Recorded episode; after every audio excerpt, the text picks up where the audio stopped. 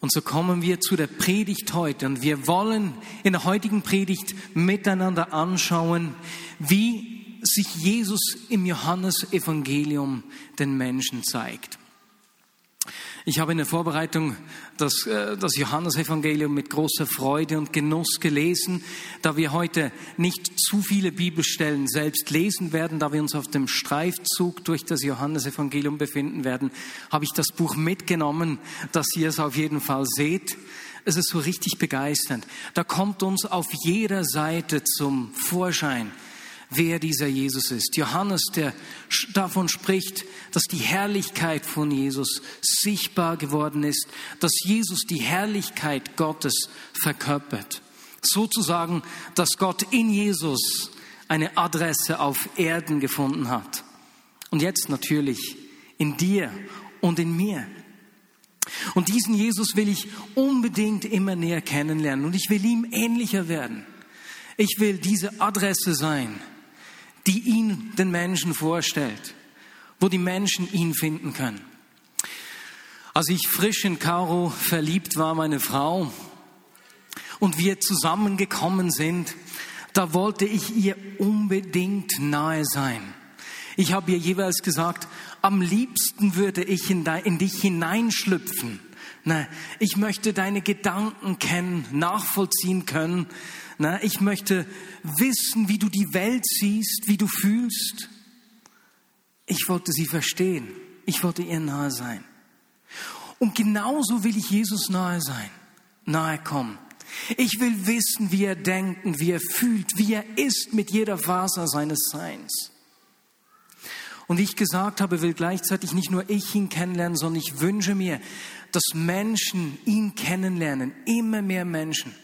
Es gibt nichts Schöneres, als zu sehen, wie Menschen zu Jesus finden und beginnen ihr Leben unter seiner Herrschaft zu leben.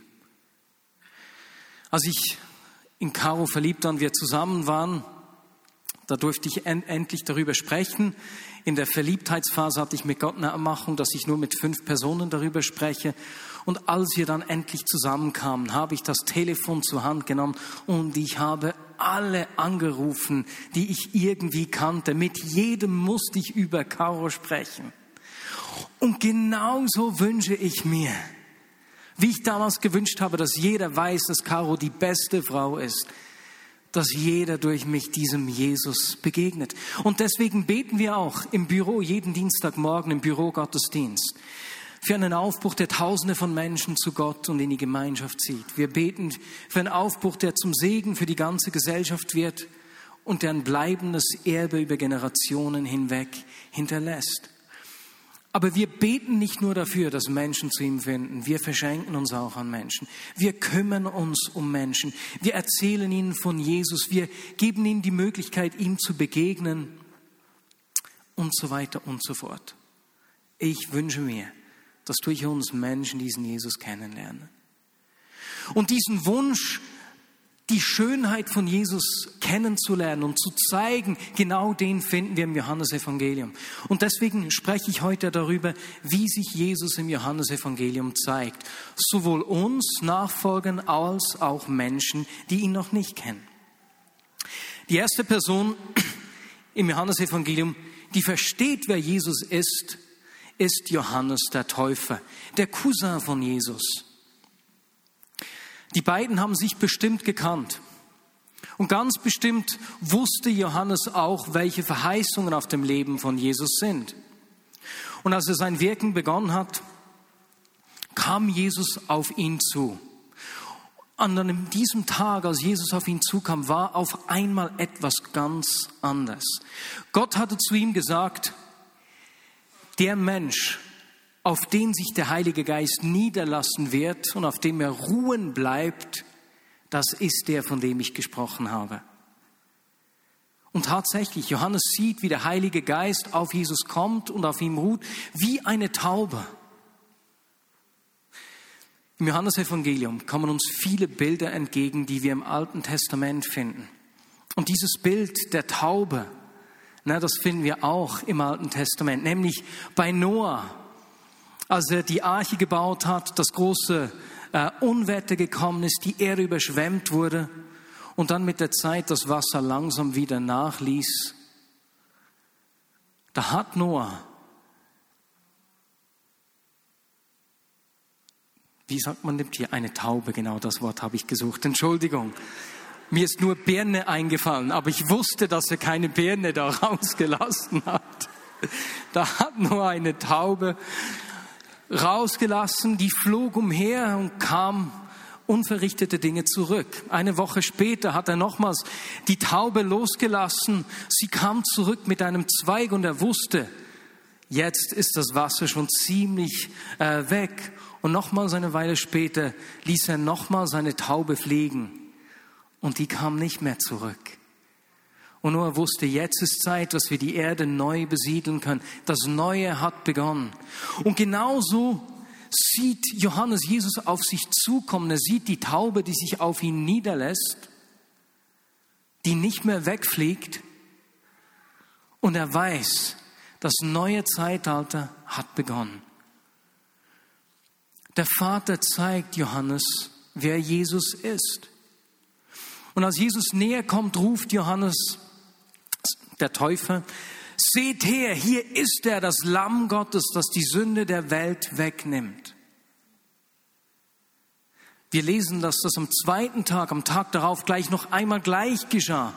Jesus, äh, Johannes sieht Jesus kommen und sagt erneut, seht her, hier ist er, das Lamm Gottes, das die Sünde der Welt wegnimmt. Beim zweiten Mal lesen wir etwas ganz Interessantes. Und hier sehen wir, wie Gott sich, wie Jesus sich auf eine zweite Art und Weise zeigt. Wir lesen nämlich, dass die zwei Jünger von Johannes hier Jesus nachgefolgt sind. Die haben noch nichts gehört, was Jesus gesagt hätte. Jesus hat noch keine Wunder getan, aber die beiden Jünger von Johannes folgen Jesus nach. Ist das nicht unglaublich? Wie hat sich Jesus ihnen gezeigt? Sie sind Jesus nachgefolgt, weil sie den Aussagen von Johannes Glaube geschenkt haben. Johannes, dir vertrauen wir. Wenn du so etwas sagst, dann wird das stimmen. Es war die Vertrauensbeziehung zu Johannes, die ihn gezeigt hat, wer Jesus ist. Ist das nicht unglaublich? Und eigentlich ist es bei uns in unserem Leben häufig auch so. Es gibt Orte, in denen wir Gott nicht einmal direkt erleben, aber weil wir Menschen haben, Vertrauensvorbilder, die uns Gott näher bringen auf eine Art und Weise, die wir nachvollziehen können, vertrauen wir ihnen. Ich meine, wenn ich schaue, ich habe viel über Gott durch meinen Vater gelernt. Wir sagen ja oft, dass es im Negativen so ist, ne, dass man negative Vaterbilder mitnimmt. Aber genau gleich sind diese Vertrauensbilder, diese Vertrauensvorbilder auch im Positiven wirksam. Ich kann Gott durch Menschen um mich herum kennenlernen. Ich kann Aspekte seines Wesens durch Menschen kennenlernen, die mir das vorleben. Und genauso werden Menschen auch Jesus kennenlernen, weil sie mich anschauen und sehen, Marius glaube ich, so wie der lebt, was er sagt, ich habe ihn als vertrauenswürdig erlebt. Wenn der was erzählt, dass er das mit Gott erlebt hat, dann muss da was dran sein. Dem glaube ich. Leute, diese Vertrauensbeziehungen, wie sagt man das Deutsch? Die bewerten wir manchmal zu schlecht. Wir haben etwas zu geben. Gott zeigt sich durch uns oder er zeigt sich uns durch andere Menschen um uns herum und er zeigt sich anderen Menschen, die ihn noch nicht kennen, durch uns. Das gleiche wiederholt sich danach bei Simon Petrus. Sein Bruder Andreas kommt zu ihm und sagt, hey, ich habe den Messias gefunden, komm unbedingt mit. Und weil er weiß, wenn mein Bruder was sagt, hat das Hände und Füße. Dem kann ich vertrauen, kommt auch er zu Jesus. Er weiß, sein Bruder ist ein glaubwürdiger Zeuge. Das ist die zweite Art, wie Gott sein Wesen uns Menschen zeigt. Das dritte, das wir dann hier im Johannesevangelium sehen, kommt gleich danach. Eine der ersten Personen, die Jesus nachfolgen, ist Philippus, ein Bekannter von Andreas und von Petrus. Als Jesus ihn ruft, macht er sich gleich auf die Suche nach Nathanael und erzählt ihm, hey, Wir haben den Mann gefunden, von dem die Propheten erzählt haben. Nun, Nathanael ist nicht so leicht zu überzeugen. Er reagiert eher abweisend und mürrisch. Was soll schon Gutes aus Nazareth kommen? Aber dennoch geht er mit Philippus mit. Und als Jesus Nathanael kommen sieht, sagt er über ihn, da kommt ein aufrechter Mann, ein wahrhafter Sohn Israels. Es ist eigentlich, als würde Jesus zu Nathanael sagen, du kennst mich nicht, aber ich kenne dich. Du siehst meine Bestimmung noch nicht, aber ich sehe deine Bestimmung. Du siehst meinen Wert noch nicht, aber ich sehe deinen. Und als Jesus diese Worte zu Nathanael sagt, die mit Bestimmung zu tun haben, die ihm Wert geben, ist dieser Nathanael wie ein umgedrehter Handschuh. Er ruft aus, Rabbi, du bist der Sohn Gottes, du bist der König Israels. Ist das nicht erstaunlich? Und Gott zeigt sich auch heute noch genauso. Er zeigt uns, dass er uns kennt. Er macht uns klar, dass er Wert in uns sieht und dass er Bestimmung in unser, Weg, in unser Leben gelegt hat. Und um uns dies zu zeigen, braucht er Menschen. Da sind wir gefordert. Es ist erstaunlich zu sehen, wie Menschen reagieren, wenn sie mit ihrer Bestimmung und ihrem wahren Wert konfrontiert sind.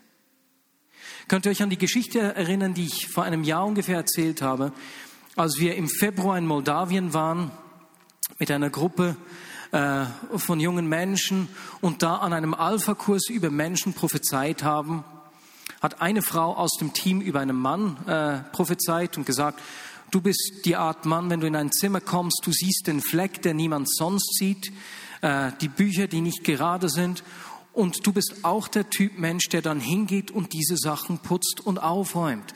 Und das scheint für dich vielleicht manchmal mühsam, aber Gott hat dir Augen gegeben, Dinge zu sehen, die andere Menschen nicht sehen. Seine Frau saß unter den Zuhörern. Sie war am Anfang völlig ablehnend, verschlossen, kritisch eingestellt. Und als die junge Frau über ihren Mann diese Dinge prophezeit hat, war sie nur noch da, ja, das stimmt, genau so ist mein Mann, ja, genau so ist er, hört zu, er ist so. Und auch sie war wie ein umgedrehter Handschuh. Gott zeigt sich uns dort, wo wir Bestimmung und Wert im Leben der Menschen sehen und das auch aussprechen, das sichtbar machen. Und zwar sowohl wir unter uns als auch in der Begegnung mit Menschen, die ihn noch nicht kennen. Unsere Herausforderung ist es, dass es einfacher ist, die Dinge zu sehen, die uns an Menschen stören, als den Wert zu sehen und die Bestimmung zu sehen, die Gott in sie hereingelegt hat. Und ich wünsche mir für uns als Gemeinschaft, dass wir diese Augen haben füreinander, auch wenn uns jemand nervt, das gut direkt und korrekt ansprechen, aber ins Leben dieses Menschen diese Bestimmung reinsprechen können, die Jesus über ihm oder ihr sieht. Die dritte Art und Weise sehen wir im Anschluss, im Kapitel 2 im Johannesevangelium. Auf diese Begegnung mit Nathanael folgt nämlich die Hochzeit zu Kana und damit das erste von sieben Wundern, mit dem Jesus sich im Johannesevangelium zeigt. Johannes spricht da ganz bewusst ja von Zeichen, nicht von Machttaten. Er betont damit nicht die Vollmacht von Jesus, sondern eigentlich, dass diese Zeichen sowas wie ein Wegweiser sind, die uns auf das Wesen und den Charakter von Jesus hinweisen, die die Herrlichkeit von Jesus sichtbar machen. So lesen wir im Kapitel 20, 31 zusammenfassend, dass diese Zeichen niedergeschrieben sind, damit ihr glaubt, dass Jesus der Messias ist, der Sohn Gottes und damit ihr durch den Glauben an ihn in seinem Namen das Leben habt. In diesen sieben Wundern oder Zeichen, die wir kurz anschauen werden, ist mir aufgefallen, dass die Geschichte der Verklärung da nicht erwähnt wird. Und das ist eigentlich lustig. Die Geschichte, in der Jesus sich zurückzieht mit Johannes, Jakobus und Petrus und betet. Ne? Und während er betet, verwandelt sich sein Gesicht und Mose und Elia erscheinen, genau, und beginnen mit ihm zu sprechen. Jetzt Matthäus, Markus und Lukas sprechen über dieses Ereignis, aber Johannes, der Einzige, der dabei gewesen wäre, verschweigt uns dies. Weswegen? Das ist interessant. Eduardo hat mir das gut erklärt. Eduardo Chiacanu, er hat mir gesagt, diese Geschichte der Verklärung hat einen endzeitlichen Beiklang und zeigt uns das Wesen, die Herrlichkeit, die Jesus einmal haben wird. Wie er verwandelt sein wird. Und Jesus lebt ja hier noch bei dieser Geschichte der Verklärung. Und hat mir dann gesagt, weißt du, bei Johannes ist diese Herrlichkeit von Gott, die in Jesus sichtbar wird, nicht etwas Endzeitliches, nicht etwas, das erst noch kommen wird, sondern etwas, das mit dem Hier und Jetzt zu tun hat. Jesus macht die Herrlichkeit Gottes im Jetzt sichtbar. Und das ist für uns wichtig, gerade auch wenn wir mit Menschen sprechen, die Jesus noch nicht kennen. Wenn wir uns wünschen, dass Menschen zu Jesus finden, dann geht es ja nicht einfach nur ums ewige Leben. Wir wollen Menschen nicht Jesus lieb machen, damit sie nicht in die Hölle kommen und in Ewigkeit mit Jesus zusammen sind. Ich freue mich auf die Ewigkeit. Ich freue mich auf dieses unmittelbare Zusammensein mit Jesus. Aber weißt du was? Ich erlebe seine Gegenwart, seine verändernde Kraft bereits im Hier und Jetzt.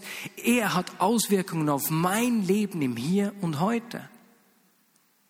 Ich habe erlebt, wie er mich führt. Ich habe erlebt, wie er mir Freude, Leben im Überfluss gibt. Ich habe erlebt, wie er Menschen dramatisch verändert hat.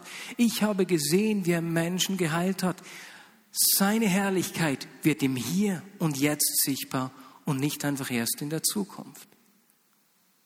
Und so finden wir diese sieben Zeichen bei Johannes. Zwei davon sind Versorgungswunder. Beim ersten verwandelt Jesus Wasser in Wein. Und nicht einfach irgendeinen Wein. Ich meine, die schleppen sechs große Gefäße mit zusammengezählt fünf bis sechshundert Litern Wasser an ich meine, stell dir mal vor, wie viel die Leute da trinken konnten an dieser Hochzeit.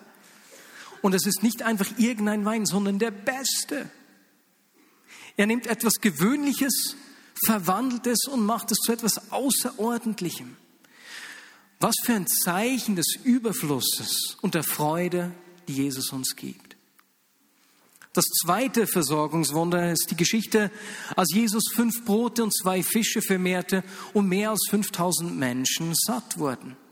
Und auch hier, nicht nur wurden die 5000 Menschen, 5000 plus Menschen satt, nein, die Jünger haben zwölf Körbe eingesammelt.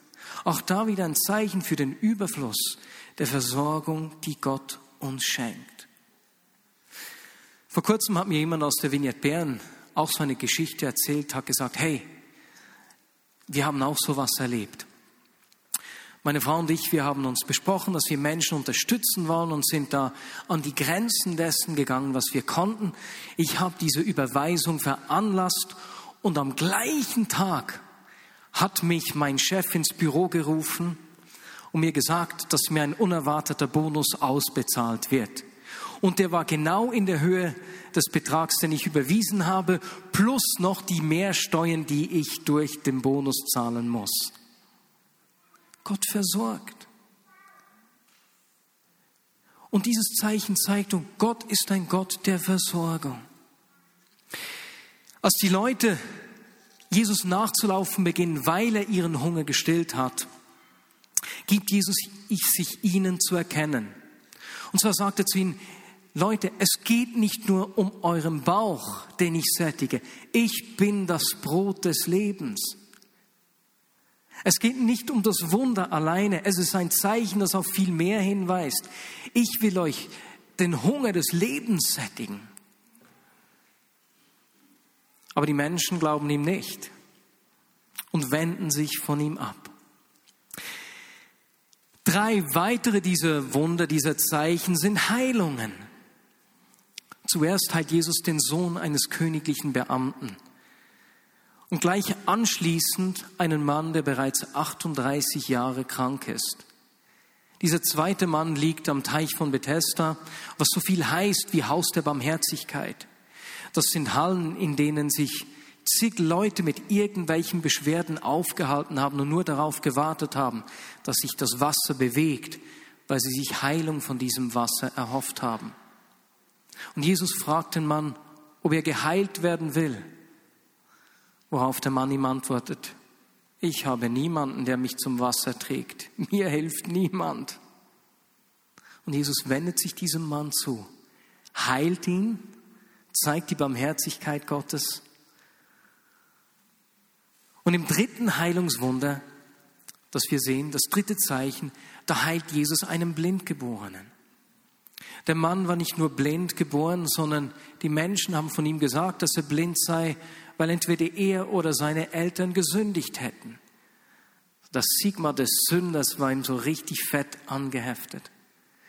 Und Jesus heilt den Mann und befreit ihn damit auch von diesem Urteil. Und gleichzeitig zeigt sich Jesus dort auch in Worten als das Licht der Welt, das die Finsternis erhält. Aber auch da ist dieses Licht, das er bringt, nicht einfach nur auf die Zukunft hin äh, ausgelegt, sondern ganz praktisch. Er bringt Licht ins Leben dieses Mannes, der noch nie was gesehen hat. Und so zeigen diese Heilungswunder auch, dass er, der Herr, über jede Form von Krankheit ist, jede Form von Bedrängnis, die Menschen bedrängen, zu bedrängen versuchen. Mögt ihr euch an die Geschichte erinnern, die ich erzählt habe von dem Mann in Indien, der einen birnengroßen Tumor im Mund hatte? Und nach dem Gebet äh, ist dieser Tumor ja in der Nacht abgefallen. Einer aus dem Büro, ein junger Mann aus dem Büro hat Bescheid gekriegt, dass es diesem Mann richtig gut gehe und der weiterhin jetzt einfach lebe. Ist das nicht richtig cool? Schön, solche Dinge zu erleben. Das fünfte, nein, das sechste, ich glaube das sechste Wunder, das sechste Zeichen, sehen wir nach der Vermehrung des Brotes. Jesus zieht sich da zurück, weil die Menschen ihn zum König machen wollen und betet. Die Jünger gehen voraus im Boot über den See Tiberias und in der Nacht, als sie auf dem See sind, kommt ein großes Unwetter auf. Als sie in diesem Unwetter sind, sehen sie plötzlich, wie Jesus über das Wasser geht. Und sie nehmen ihn, holen ihn zu sich ins Boot und plups, schon sind sie drüben, lesen wir. Die Geschichte ist da wahnsinnig abgekürzt. Aber Jesus zeigt hier, besser gesagt, Johannes zeigt, dass Jesus der Herr über alle Mächte und Gewalten ist, auch über die Natur, die Naturkräfte und Naturgesetze. Und das letzte Zeichen ist, sehen wir, als er Lazarus vom Tod auferweckt und damit einmal mehr sichtbar macht, dass Jesus der Herr über Leben und Tod ist, dass er das Leben bringt und dass das nicht nur ein Hoffnungszeichen für die kommende Auferstehung ist, sondern etwas, was jetzt schon hereingebrochen ist, dass die zukünftige Wirklichkeit in unsere Realität hineingebrochen ist. So zeigt sich Jesus im Johannesevangelium. Zuerst indem Gott sich Johannes offenbart. Er zeigt sich aber auch durch Menschen und Vertrauensbeziehungen. Drittens haben wir gesehen, dass, sich, dass, dass Jesus sich im Johannes-Evangelium zeigt, indem er Wert und Bestimmung ins Leben von Menschen spricht. Und viertens jetzt hier durch diese Zeichen. Und diese Zeichen stehen nicht nur für sich selbst da, wie ich gesagt habe, sondern sie weisen uns auf das Wesen und den Charakter von Jesus hin. Und deswegen geben wir auch dem übernatürlichen Raum. Deswegen ist es wichtig, dass wir Menschen nicht nur auf einen Jesus hinweisen, der unsere menschlichen Möglichkeiten besitzt, sondern dass Menschen sehen, er ist Gottes Sohn. Seine Möglichkeiten übersteigen unsere. Und seine Wirklichkeit, die Wirklichkeit des Himmels, bricht in unsere Welt hinein. Und ich kann mich erinnern, wie ich 1994 in den USA war, dort hier erlebt habe, als ich für eine Frau in einer Sprache betete, die ich nicht kenne, anschließend auch eine Jugendgruppe erlebte, die einfach von ein, an einem Abend von einer lauwarmen Jugendgruppe, die mehr an Partys interessiert war, zu einer Jesus-liebenden Jugendgruppe verändert wurde. Und als ich diese Dinge erlebt habe, empfand ich, dass Gott zu mir sagt, sagte, Marius, was du hier erlebst, ist ein Vorgeschmack auf das, was euer Alltag sein wird. Und so freue ich mich unglaublich zu sehen, wie heute, 20 Jahre später, wir dieses Wirken Gottes einfach real erleben, wie das viele Gemeinden erfasst hat und wir da richtig gewachsen sind und zugenommen haben. Und das freut mich ungemein. Jetzt sehen wir aber zum Schluss, wie sich Jesus auch in einer weiteren Form noch zeigt. Die Jünger haben all diese Zeichen miterlebt, ne? sind on fire, die haben gesehen, wie die Menschenmassen Jesus nachgefolgt sind. Aber als Jesus den Jüngern in Johannes 13 ankündigt, dass er sie verlassen wird, dass sie nicht mit ihm mitkommen können, und noch schlimmer, dass sie ihn sogar verraten werden, bricht irgendwie eine Welt in ihnen zusammen. Sie, die all diese Zeichen miterlebt haben, sind plötzlich verwirrt, ängstlich und erschüttert. Ihr müsst mal Kapitel 14 lesen. Diese Jünger wissen nichts mehr. Jesus sagt zu ihnen, ihr wisst ja, wohin ich gehe. Nein, Jesus, wir haben keine Ahnung, wohin du gehst. Ich gehe zu meinem Vater. Wer ist denn dein Vater? Zeig ihn uns. Die Jünger sind gänzlich ahnungslos, völlig verwirrt. Und ich weiß nicht, wie es dir geht. Hast du auch schon erlebt, dass irgendwelche Dinge in deinem Leben geschehen sind, dass du plötzlich alles zu vergessen geglaubt hast? Wo ist dieser Jesus? Gibt es ihn überhaupt? Stimmt das, was ich erlebt habe? Und genau in dieser Situation sagt Jesus zu seinen Jüngern, Johannes 14, 26, hey Leute, der Helfer, der Heilige Geist, den der Vater in meinem Namen senden wird, wird euch alles weitere lehren und euch an alles erinnern, was ich euch gesagt habe und was ihr jetzt vergessen habt. Und ich bin unglaublich dankbar, dass wir diesen Heiligen Geist haben. Dass dieser Heilige Geist, wie wir es bei Johannes gesehen haben, als er es auf Jesus gesehen hat, dass er gekommen ist und auf uns ruht. Dass ich weiß, der wohnt in mir. Und der bleibt in mir. Und wenn ich Zweifel habe, wenn ich Fragen habe, dann führt er mich. Und er zeigt mir, wer Jesus ist.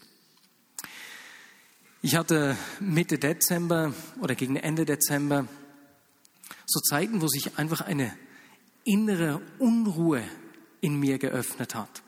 Ich habe dann auch zu Freunden gesagt, hey, manchmal ist es, als möchte eine Angst landen. Und das hat sich meistens mit dem Budget zusammen, hatte das mit dem Budget zu tun.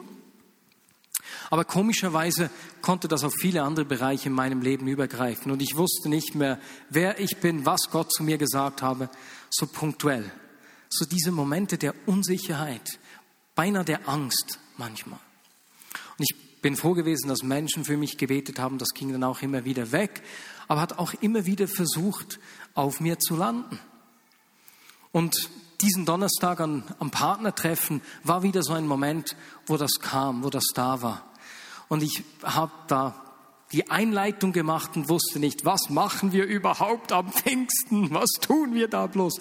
Das war unglaublich unbequem. Ihr könnt euch das kaum vorstellen. Und ich ging dann abends nach Hause, hab mir, bin früher zu Bett gegangen und habe mir vor mir ins Bett gehen bewusst noch Worship aufgelegt. Habe gedacht, so jetzt, Jesus, jetzt bringe ich dir diese Situation. Ich bitte dich, dass du zu mir sprichst.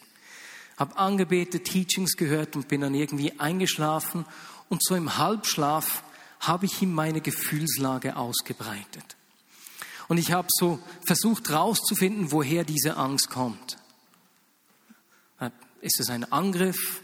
Muss ich einfach lernen, Gott mehr zu vertrauen oder will er zu mir sprechen? Was ist das Ganze? Und so bin ich innerlich in diesem, im Halbschlaf die Bereiche durchgegangen. Kommt diese Angst von der Konferenz? Dann habe ich gemerkt, nee, da bin ich völlig im Frieden, da freue ich mich, da hat Gott zu uns gesprochen. Nein, daher kommt die Angst nicht. Kommt die Angst von, den, von der Zunahme der regelmäßigen Beiträge um 120.000 Franken oder besser gesagt auf die Höhe von 2012, die wir budgetiert haben, das versteht man vielleicht nicht. Wir haben im Budget die Einnahmen auf der Höhe von 2012 ähm, festgehalten, weil wir empfunden haben miteinander, dass Gott uns einfach so versorgen will. Und das, das würde bedeuten, dass wir jeden Monat etwa 10.000 Franken regelmäßige Spenden mehr brauchen als im vergangenen Jahr. Und so war ich da und habe mich gefragt, fürchte ich mich deswegen, weil ich Angst habe, dass die Einnahmen zu tief sein werden. Und ich habe dann gemerkt, nein, da ist zwar mein Glaube gefordert und mein Vertrauen, aber da vertraue ich auf Gott und die Vignette Bern. Daher kommt diese Angst nicht. Und dann bin ich gedanklich an einen anderen Ort im Budget gegangen, so im Halbschlaf. Und da habe ich gemerkt, daher kommt diese, diese, diese Unruhe. Und als ich am Morgen mit David darüber gesprochen habe und mich entschieden habe, hey, hier müssen wir als Leitungsteam nochmals hinschauen, war diese Unsicherheit weg und der Friede war einfach da. Und es war spannend für mich herauszufinden, ah, in dieser Unsicherheit, die ich gar nicht verstanden habe, ist Gott daran, mir zu zeigen, wie er zu mir spricht, auch in ganz praktischen Dingen des Alltags, wo es nicht nur um mich selbst geht, sondern um uns als Gemeinschaft. Er führt uns. Dieser Heilige Geist ist auf uns und zeigt uns, wer Jesus ist und wie er uns führt. Und das hat mich ungemein ermutigt. Und so schließen wir hier und ich möchte beten. Dann machen wir es so, wir machen zuerst einen Moment der Ruhe und dann, wir machen nicht eine Ministry Time, ich werde einfach zwei, für zwei, drei Dinge von hier vorne beten. Gott zeigt sich uns und sein Wesen. Er offenbart sich uns und Menschen, die ich noch nicht kennen, indem er sich direkt zeigt, wie bei Johannes, durch Vertrauensbeziehungen, indem er Wert ins Leben von Menschen spricht, durch Zeichen, die geschehen, die seine übernatürlichen Möglichkeiten sichtbar machen. Und wir, die wir ihm nachfolgen, haben das unglaubliche Privileg, dass wir den Heiligen Geist haben, der uns führt.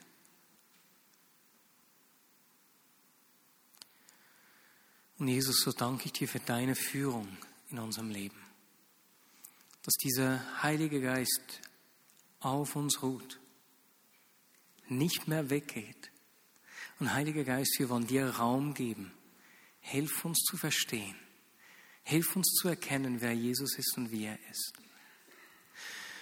Und Heiliger Geist, ich bitte dich ganz spezifisch, dass du Menschen zeigst, wo Dinge sie aufhalten, davon zu erkennen, wie Jesus ist. Vielleicht gerade im Bereich von Versorgung oder im Bereich von Heilung, wo vielleicht tausendmal für sie gebetet wurde und sie, und sie das nicht erlebt haben. Oder wo Menschen mit Druck für sie gebetet haben und das wie was zugetan hat. Und ihnen da wie ein Aspekt deines Wesens verschlossen ist. Heiliger Geist, sprich du. Jesus, wo es um Versorgung geht. Ich bitte, dass du dich zeigst als der Versorger. Ganz praktisch im Hier und Jetzt. Jesus, mehr von dir. Zeige uns, wer du bist und wie du bist. Und Jesus, zeige uns auch, wo du dich anderen Menschen durch uns zeigen willst. Sei ich durch die Vertrauensbeziehungen. Zeig uns diese Menschen, Jesus. Oder dort, wo wir Wert und Bestimmung ins Leben eines Menschen sprechen sollen. Öffne unsere Augen, Jesus, dass wir den Wert und die Bestimmung der Menschen um uns herum sehen. Oder Jesus, wo wir deine übernatürlichen Möglichkeiten sichtbar machen sollen. Sprich du zu uns und zeige dich, Jesus. Jesus, denn wir wollen sehen, wie Tausende von Menschen zu dir finden. Und wir wollen nicht sehen, wie das irgendwo in der Schweiz geschieht, sondern hier bei uns. Jesus, wir wünschen allen Gemeinden, dass sie das erleben, aber Herr, wir wollen das miterleben. Zeig dich durch uns in dieser Region, Jesus. Amen.